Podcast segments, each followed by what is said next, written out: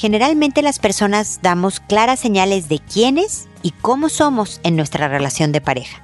Estas conductas y actitudes deberían ser una guía para predecir algunos de los serios problemas que potencialmente podría tener la relación. Esto es, pregúntale a Mónica. Noviazgo, pareja, matrimonio, hijos, padres, divorcio, separación, infidelidad, suegros, amor, vida sexual. Toda relación puede tener problemas, pero todo problema tiene solución. Pregúntale a Mónica. Porque tu familia es lo más importante.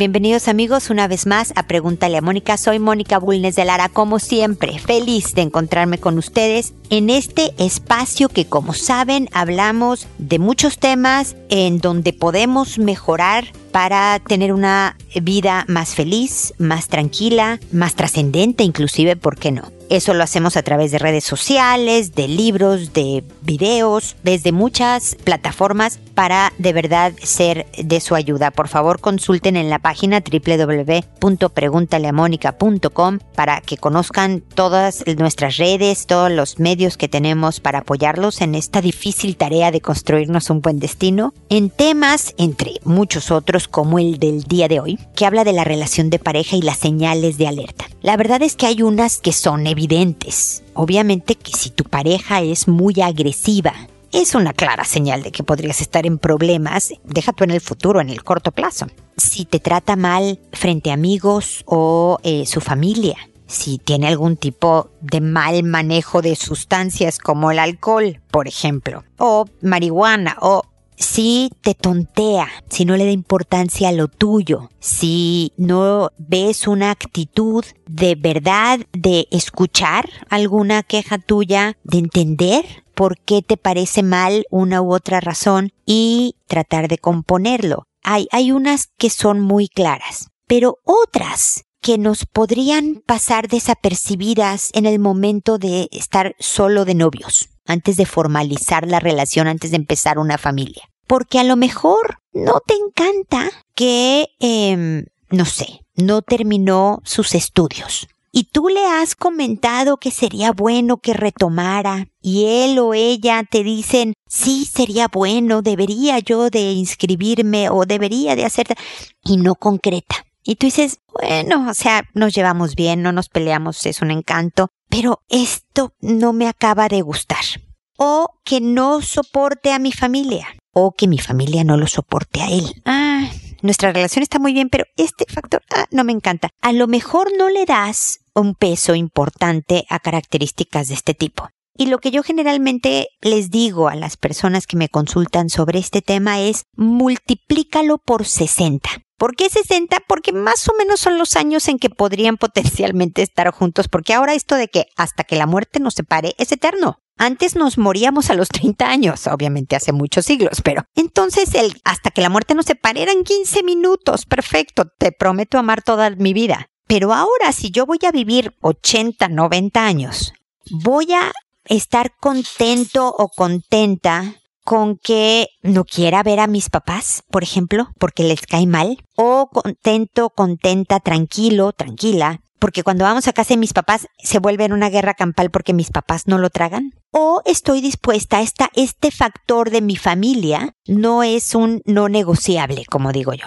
La cosa, y a lo que tenemos que estar bien conscientes, y con esto voy a terminar mi comentario, es que cuando aceptas una condición, es decir, yo me doy cuenta de que ni mi familia lo traga a él o a ella, ni él o ella traga a mi familia. Y yo digo, no importa, me quedo con esta persona, establezco mi relación, formo una familia, entonces, y me voy a poner un poco fuerte aquí, pierdes el derecho a quejarte de ese tema. Porque cuando 10 años después alguien me dice, ¿y cómo ves que cada vez que voy a casa de mis papás tengo que ir solo porque ella no soporta o voy sola porque él no aguanta? Como si fuera la primera vez que ocurría, como si fueras nueva. Entonces, multiplícalo por 60 y analiza cuáles no son negociables y cuáles sí. Aquí no estoy hablando del amor, aunque lo ames, aunque la ames, si algo es un no negociable o sabes que no lo vas a aguantar por 60 años, por favor no formalices tu relación, porque van a ser problemas serios en un futuro. Esas son señales de alerta importante, la decisión es solo tuya y como repito, no tiene nada que ver con el amor. Es a lo mejor un análisis más práctico, pero bien realista de lo que son las señales de alerta en la relación de pareja. Con esto, oficialmente termino mi comentario inicial. Me dispongo ahora a responder sus consultas que, como saben, lo hago por orden de llegada, que a todos les cambio el nombre, país de origen, cualquier dato personal que pueda identificarlos y que contesto por audio con la idea de que otras personas que no me han escrito pero sí me escuchan puedan encontrar una sugerencia una idea práctica que les pueda servir si están viviendo una situación similar. Y sin más preámbulo me voy con Keta, que me dice, hola, muy buenas tardes, tengo un caso. Mi niña de seis años me comunica que le gusta una niña de la escuela de su misma edad. Realmente me he quedado impactada. Le volví a preguntar, cayó y ya no me dijo nada. Mira, Keta, aquí hay varios puntos que hacen muy buena tu consulta. El primero al que me voy a enfocar, aunque no es el punto de tu pregunta y voy a llegar a él, no te preocupes, es el que le volví a preguntar y ella se cayó. De alguna manera tu pequeña percibió que lo que ella te dijo era, no sé si algo inadecuado o se iba a meter en problemas, percibió que lo mejor era callarse y ya no decir más. Tu actitud transmitió algún tipo de ansiedad o de franco enojo o de franco impacto, como dices tú que te había quedado impactada. Y esto es bien difícil, Keta, porque somos humanos. Y si una hija nos sale con alguna noticia que realmente nos impacta, como dices tú, pues es bien difícil actuar como si fueras actriz de Hollywood, ¿verdad? Y mantenerte lo más tranquila y muy casual y, ah, sí, em, ¿y por qué te gusta? ¿O por qué quieres esta niña? Oh, es muy difícil la actuación, pero como papás debemos de practicar la actuación muchas veces porque nuestros hijos deben de percibir que lo que ellos nos digan no los van a meter en problemas para que sigan hablando. Porque lo que pasa cuando nos ponemos o muy inquisitorios, ¿no? De ¿cómo? ¿Cómo que te gusta? ¿A qué te refieres? Pero es niña. ¿Desde cuándo? Eh, eh, si te pones a regañar, si te pones ansiosa y llorosa, si te pones, o sea, cualquier intensa emoción, a ellos les produce sorpresa, porque estoy segura que tu hija de seis años lo comunicó como si fuera una noticia muy normal como lo es, ahora voy a lo, que te dijo tu hija, y, vio que por alguna razón incomprensible tal vez para la pequeña de seis años, esto era un tema escabroso, como le digo yo, ¿ok? Entonces, mi primer comentario estaría en que ya lo dijiste, está bien, no pasa nada, puedes volver a hablar con tu hija, porque estas conversaciones sobre relaciones de amistad, relaciones de pareja, relaciones laborales, eh, cualquier, deben de continuar durante toda la vida con los hijos. Entonces, aunque yo ya sé que me escribiste hace tiempo, espero que todavía sea pertinente, porque sigues con una hija de seis años, el decirte que vuelvas a hablar con ella de una manera casual. Pero tienes que ser muy hábil para volver a tomar el tema. Porque, y ahora si voy a tu consulta,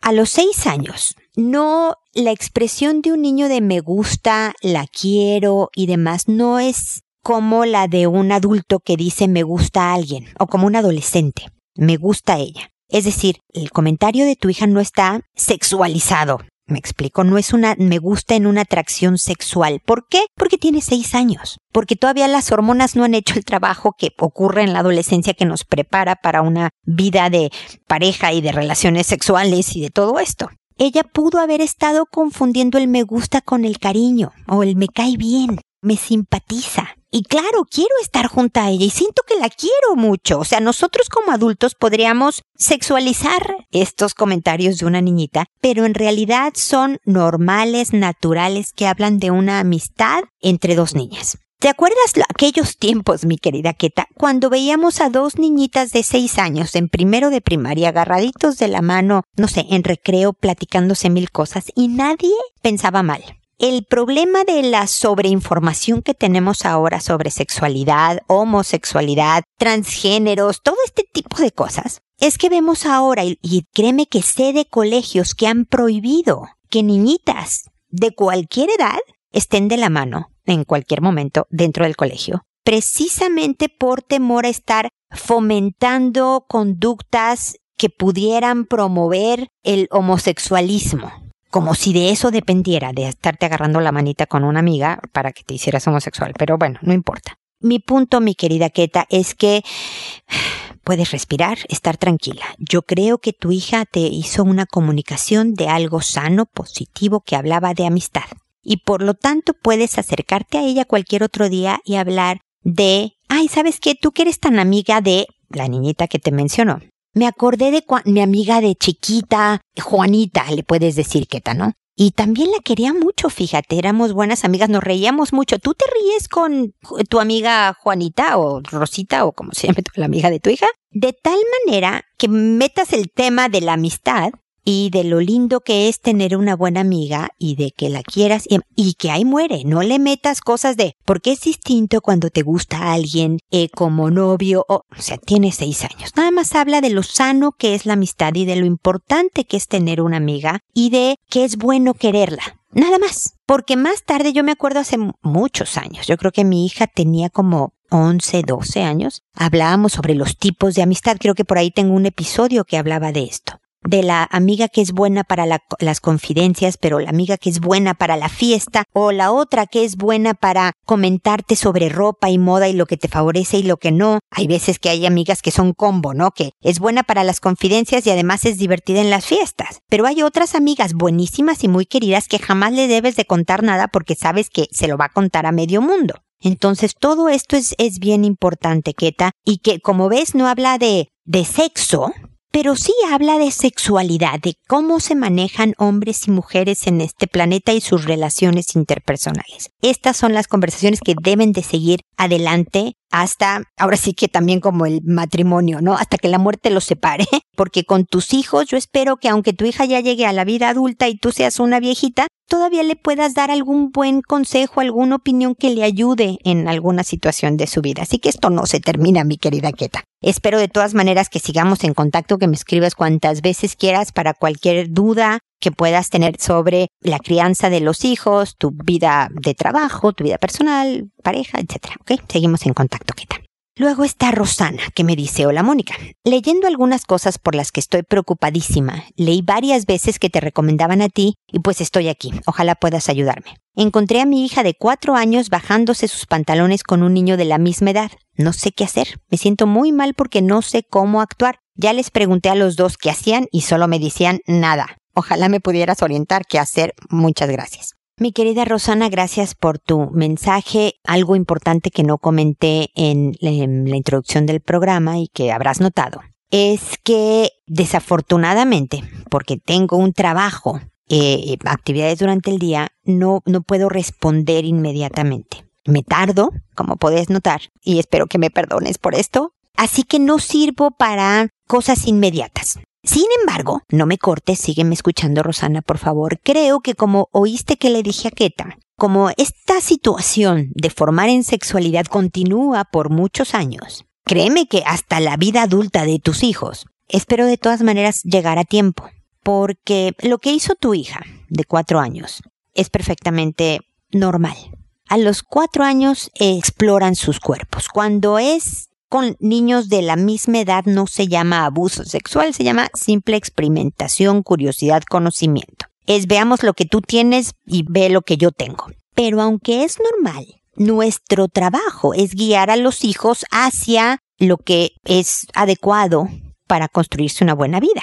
Y como por muy natural que sea el que yo tenga curiosidad de saber cómo es tu cuerpo contra el mío, pues no es adecuado estarme bajando los pantalones, falda o lo que sea en cualquier oportunidad en público, ¿no? O con un desconocido en privado o etcétera. Entonces, aún así hay que corregir a los hijos, pero corregir no quiere decir castigar, regañar, enojarse, es darle la importancia que tiene, hablando como le dije a Keta, ¿no? Como con toda naturalidad, como si no te importara, no, no como si no te importara, pero como si no te preocupara o no te causara ansiedad. Pero decirle, a ver hija, eso no. Si tú quieres saber cómo es el cuerpo de un niño, pregúntame y lo investigamos juntas. Le puedes enseñar algún tipo de documento científico, pueden conversar del tema además. Pero no quiero, solo tiene cuatro años, no te puedes poner muy elevada en la conversación ni mucho menos larga porque la pierdes, ¿no? No quiero que vuelva a pasar esto. Y si el niñito ese u otro se baja los pantalones, por favor avísame. Nada más quiero saber, hijita, que no sienta la pequeña de que si ella te eh, acusa o avisa, te vas a ir contra el niño. Si ella siente que algo hay de amenaza, no te va a contar, Rosana. Y lo principal que tú quieres en todos estos temas es mantener intactos los canales de comunicación para poder seguir orientando a tu hija. Entonces, si te ve agresiva, enojada y me avisas cuando este niño lo vuelva a hacer para que yo hable con sus papás y olvídate, la niñita va a decir jamás porque además me va a rebotar a mí el problema. Pero si lo haces como muy casual y efectivamente le avisas a los papás del niñito, oye, fíjate que van varias veces que tu hijo, ya sabes, niños de cuatro años, porque eso es normal, lo que hacen, pero creí importante avisarte, pues para que lo converses, lo platiques con él. Y listo. No tiene por qué ser un tema de enojo. Es algo natural.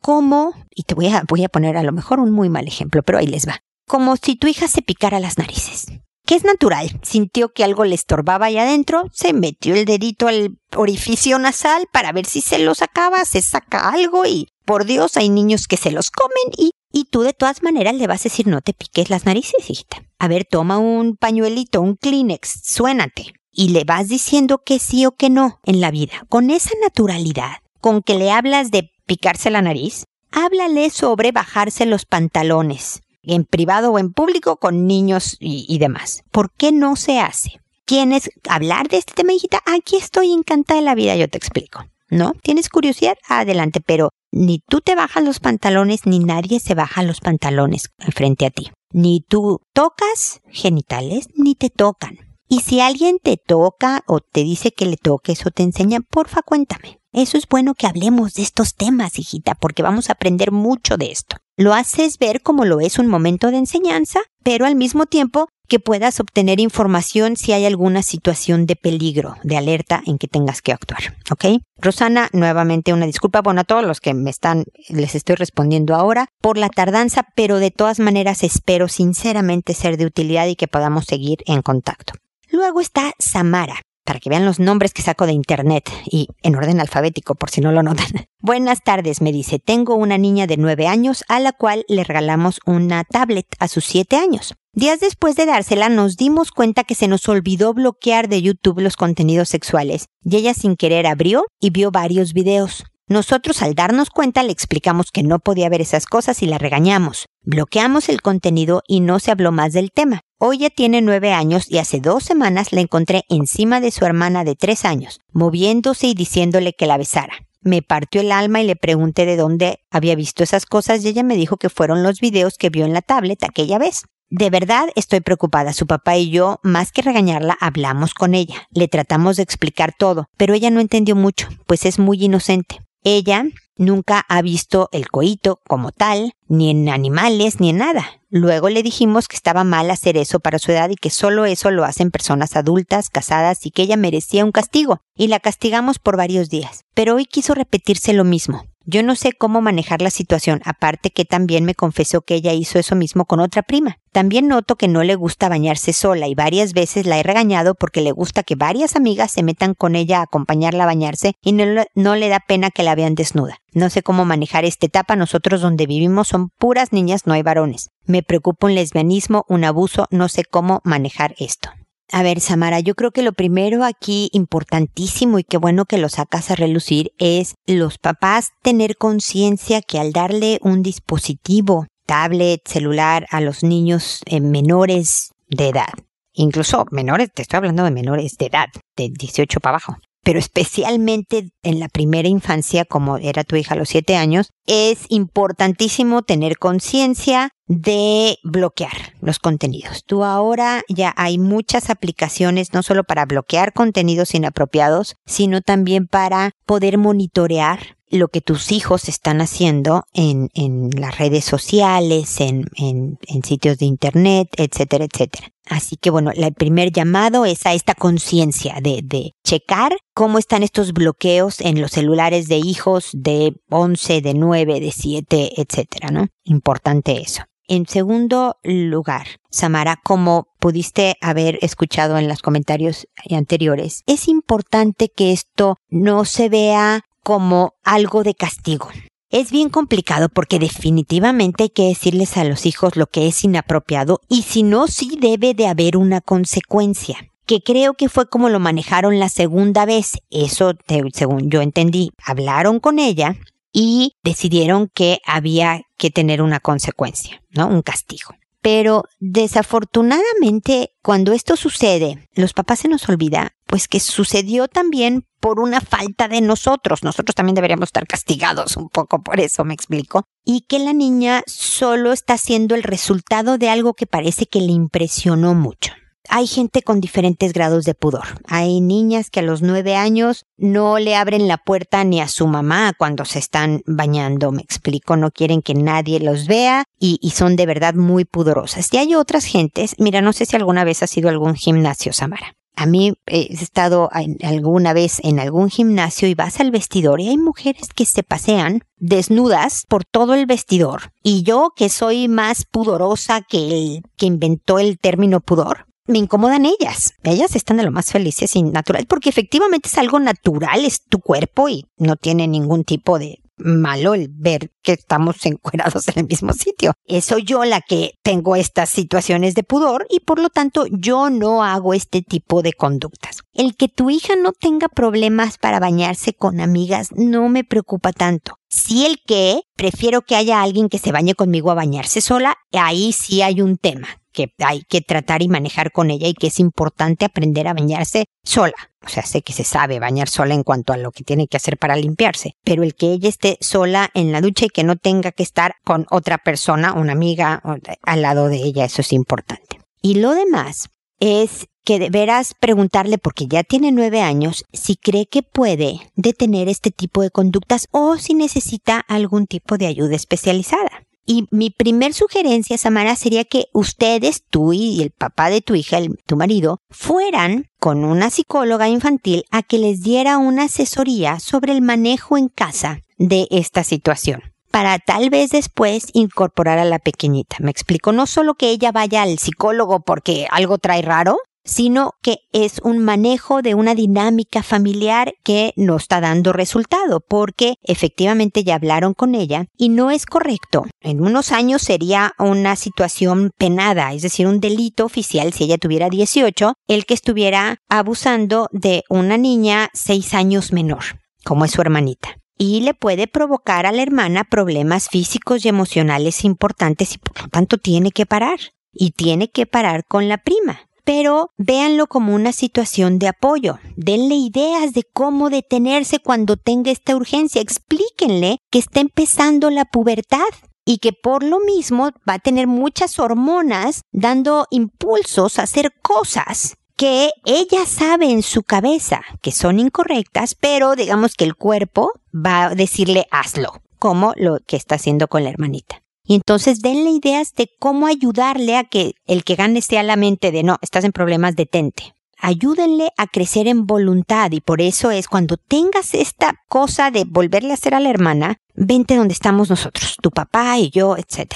O háblame por teléfono si yo no estoy en la casa, es decir, haz cosas, hija, que te detengan. Porque entiendo que puedes tener impulsos, que hagan que hagas cosas malas, pero no podemos guiarnos por impulsos, hijita. Y en este tipo de acercamiento cariñoso, pero claro, pero además con ideas concretas de qué hacer, porque le hablamos de qué es lo que no debe hacer. No te vuelvas a subir en tu hermana o en tu prima, no es correcto que hagas esto, no hagas... Y, y no le damos el camino de, bueno, entonces, ¿cómo sí? ¿Qué hago con estas ansias que siento? Y con actividad física, métanla a una clase de ejercicio para que queme. También porque además el ejercicio estabiliza las hormonas, que en esta etapa de pubertad, que empieza a los nueve años, y luego de adolescencia, ayuda mucho a estabilizar hormonas. Los cambios de humor son menos drásticos, los impulsos también son más manejables porque hay un desahogo físico de toda esta energía, entonces ayuda el ejercicio físico, hija, eh, júntate con un adulto, háblalo con un adulto, yo aquí estoy lista para tus dudas, preguntas. ¿Me explico la actitud, Samara? Eso va a ayudar no te preocupes por lesbianismo, Samara. A la edad de tu hija, ya habría una clara tendencia al lesbianismo y ahorita es difícil que ella lo tenga detectado. Es hasta la adolescencia cuando descubra que le gustan las niñas y no los niños que pudieras tú tener o ella tener una claridad más sobre el lesbianismo, pero el que ahorita tenga exploraciones sexuales de este tipo no habla de un lesbianismo claro. El abuso si tú quieres que seamos técnicos, el abuso consistió en ver algo inadecuado a una edad inapropiada. Es decir, estos videos de contenido sexual a los siete años. No creo que alguien esté abusando, no creo, Samara, pero acuérdate que me estoy basando solo en este mensaje. Tú sigue investigando o por lo menos observando la conducta de tu hija. Y por eso te sugiero que si es necesario se apoyen primero tú y tu esposo Después, si acaso, ya en una terapia familiar, incluyendo a la pequeña, para ver si hay algún tipo de situación más preocupante, pero hasta ahora parece solo un muy mal manejo de impulsos que con ciertas eh, guías familiares en casa, pero siendo bien firmes, puedan ayudarla a controlar que te vea como apoyo y guía más que como alguien restrictivo que nada más pontifica. Me explico que nada más dice las cosas y da órdenes, sino realmente como entendiéndolo. Desde la empatía a tu hija le dices cómo puede manejar estas situaciones que a lo mejor para ella en un momento dado se le hacen incontrolables. Espero haberme explicado, Samara. Si no, regáñame y vuélveme a escribir diciendo no entendí nada y con toda gusto vuelvo a decirlo más claramente pero espero que sí me haya explicado y que sigamos en contacto para acompañarte. Es un proceso difícil este de formar en sexualidad y me gustaría poderte ser de apoyo, ¿ok? Espero que sigamos en contacto. Luego está Tesia que me dice, hola Moni, ¿cómo estás? Espero que muy bien. Gracias por ayudarme tanto con tu labor. Te juro que me dan tantas ganas de conocerte y darte un gran abrazo. Es la forma más honesta que tengo de decir gracias. Gracias por nunca dejarme sola aun cuando no me conoces. Ahora sí entro en materia. Como te había contado, mi relación con mi esposo va un poco mejor porque yo no engancho, porque ya no engancho, perdón. Creo que vamos poco a poco. El punto en mi consulta es que él quiere tener otro hijo. Yo nunca quise tener hijos, pero el acuerdo fue tener y lo tuvimos. Yo nunca me imaginé todo lo que cambiaría mi vida para bien y mal. Mis emociones fueron de extremo a extremo. La pasé muy mal. Mi relación fue en picada. También físicamente me fue mal. Yo quiero regresar a trabajar, estudiar, que mi hijo me admire, y si tengo otro, sería aplazar esto otros cinco años por lo menos. Por otro lado, yo tengo una hermana y llevamos casi diez años de no cruzar palabra y los años que vivimos juntas la pasamos muy mal. En casa con mi mamá éramos tres mujeres juntas y nos hicimos mucho daño. Todos estos antecedentes para pedirte ayuda. Siento que para tener otro hijo yo necesito ser una pareja sólida y estoy segura de que no lo soy. Siento que esa idea de que mi hijo necesita un hermano para tener una compañía y apoyo, pues tampoco. Yo no soy ni tengo el apoyo de mi hermana y mientras más lejos mejor, y tengo pánico de que si tengo otro hijo sea niña, porque creo que se repetiría mi historia. No sé cómo llevarme bien, no lo aprendí en casa, tengo mucho temor a equivocarme, pero tengo más temor a llevarme mal con la niña y que mi esposo me diga que es por tu historia y si nos llevamos súper o lo la sobreprotejo, él diga que es por mi historia y en ambos casos diría le estás haciendo daño, como ya me lo dice con mi hijo. Como ya te he contado, él es grosero y usa en mi contra cosas que le conté de mi pasado y me está costando mucho no enganchar. Pero si es niña y me ataca con esos comentarios, será muy difícil mantener la tranquilidad emocional que estoy logrando. Mi relación con mi hermana es algo que me puede mucho. Estoy planeando escribirle todo esto, darle mis razones y disculparme por cambiar de opinión. ¿Qué opinas? ¿Estoy siendo cobarde? ¿Estoy siendo egoísta? Creo que no voy a afectar a mi hijo drásticamente por no tener un hermano. Estoy segura que ya habría un estudio de los de lo dañados que están los hijos únicos, ¿no crees? ¿Qué hago? A ver, Tesia primero y también a Samara, no, ¿a quién fue? A Rosana, que me dijo que varias personas recomendaban de mí. Por favor, si conoces a estas personas, diles que muchas gracias por la recomendación, Rosana, y a ti, Tesia, gracias por tus palabras iniciales. Estoy, como decimos en México, para servirte y me da gusto poder acompañarlos de veras en, sus diferentes procesos o situaciones de vida. Ahora, precisamente porque no eres egoísta, te estás cuestionando el tener un segundo hijo porque no quieres hacerle daño y eso es el, el, el, significado de no ser egoísta, estás pensando en el otro, va más allá de ti, estás consciente de tus capacidades y por lo tanto estás temerosa de la decisión. Ese como punto uno, no eres egoísta. Como punto dos, efectivamente nuestra historia impacta de manera directa y sin tapujos la forma en que criamos a nuestros hijos. Como mi marido, mi esposo, quiere educar a nuestros hijos, es muy parecido, impresionantemente parecido a como yo vi que él fue criado por sus papás, especialmente por su mamá. Yo soy producto absoluto de lo que mis papás hicieron conmigo en cuanto a crianza. Y son generalmente dos estilos bien distintos. El de mi esposo y el mío son dos estilos que mi teoría es que complementan. Gracias a que mi marido es como es, educa o educó, porque yo ya tengo hijos jóvenes adultos, educó en cosas que yo ni siquiera se me cruzaba por la cabeza o yo no le daba el peso, la importancia que es bueno que se le dé, etc. Y por el otro lado, yo les di a mis hijos cosas que mi marido no tenía. ¿Me explico? Entonces, aunque a veces yo no estoy de acuerdo en cómo opina mi marido sobre ciertos puntos de educación y él no está de acuerdo en lo mío, la verdad es que por lo menos los dos hemos aprendido a como levantar los hombros y decir, pues bueno, hazlo a tu manera. Y he visto cómo dejando a mi marido ser funciona de alguna forma. Estoy segura, Tesia, que te vas a equivocar con uno o con cuarenta hijos, como yo me he equivocado con tres, como te puedes equivocar con uno, como te estoy diciendo. No puedes, o sea, que no sea el temor a equivocarte el que haga que no tengas otro hijo porque te lo digo desde ahorita, te vas a equivocar. Con el que ya tienes, ¿eh? Con uno, con dos o con cuarenta, te vas a equivocar. Y todos somos resultados de una educación familiar en donde en algo se equivocaron nuestros papás. Y aquí estamos sobreviviendo y tratando de hacer familia y tratando de superar nuestras trabas y traumas y seguir adelante en la vida. Esa es la parte que no vota, creo yo, por un segundo hijo. Por otro lado, regresar a trabajar, estudiar y que tu hijo te admire o tus hijos te admire, lo vas a poder hacer, eh, mi querida Tesia. ¿No es fácil? No. ¿Es más fácil con uno que con dos? Pues por supuesto. Pero, pues yo nada más te puedo hablar de mi historia y bueno, y de otras que he visto por ahí en el mundo a través de mi, mi experiencia, pero, pero pude con tres hijos y hacerme una vida laboral en donde espero, la verdad es que nunca le he preguntado a mis hijos si me admiran o no, pero a lo mejor me van a decir que no, mejor ni pregunto, pero, pero quiero decir, vas a tener este tiempo.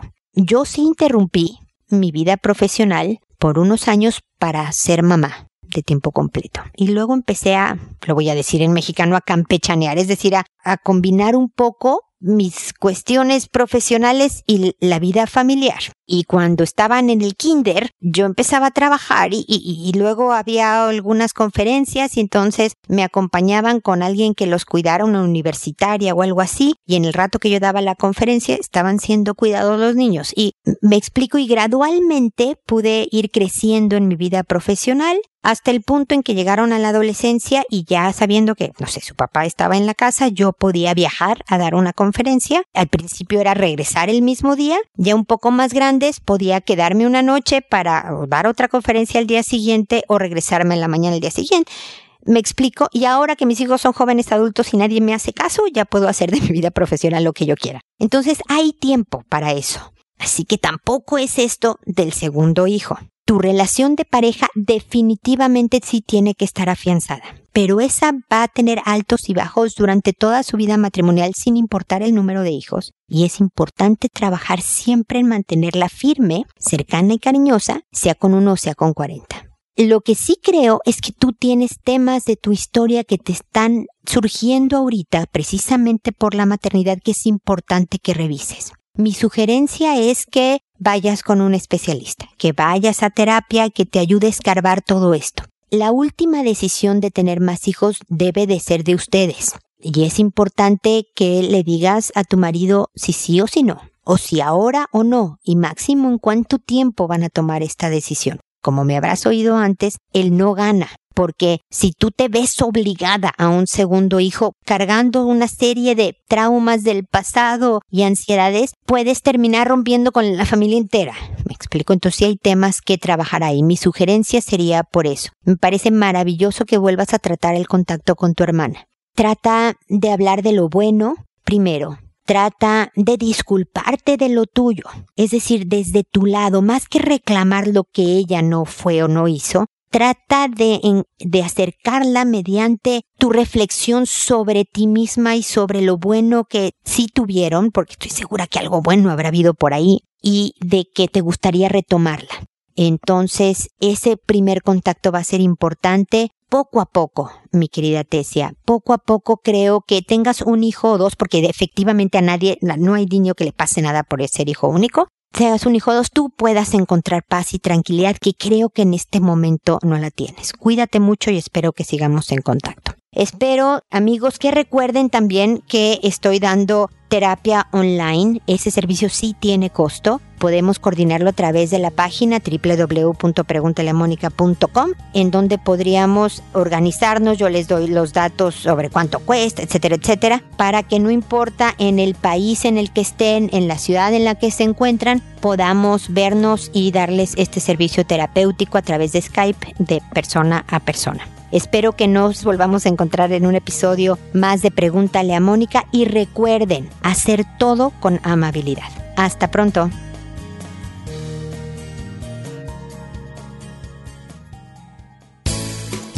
¿Problemas en tus relaciones?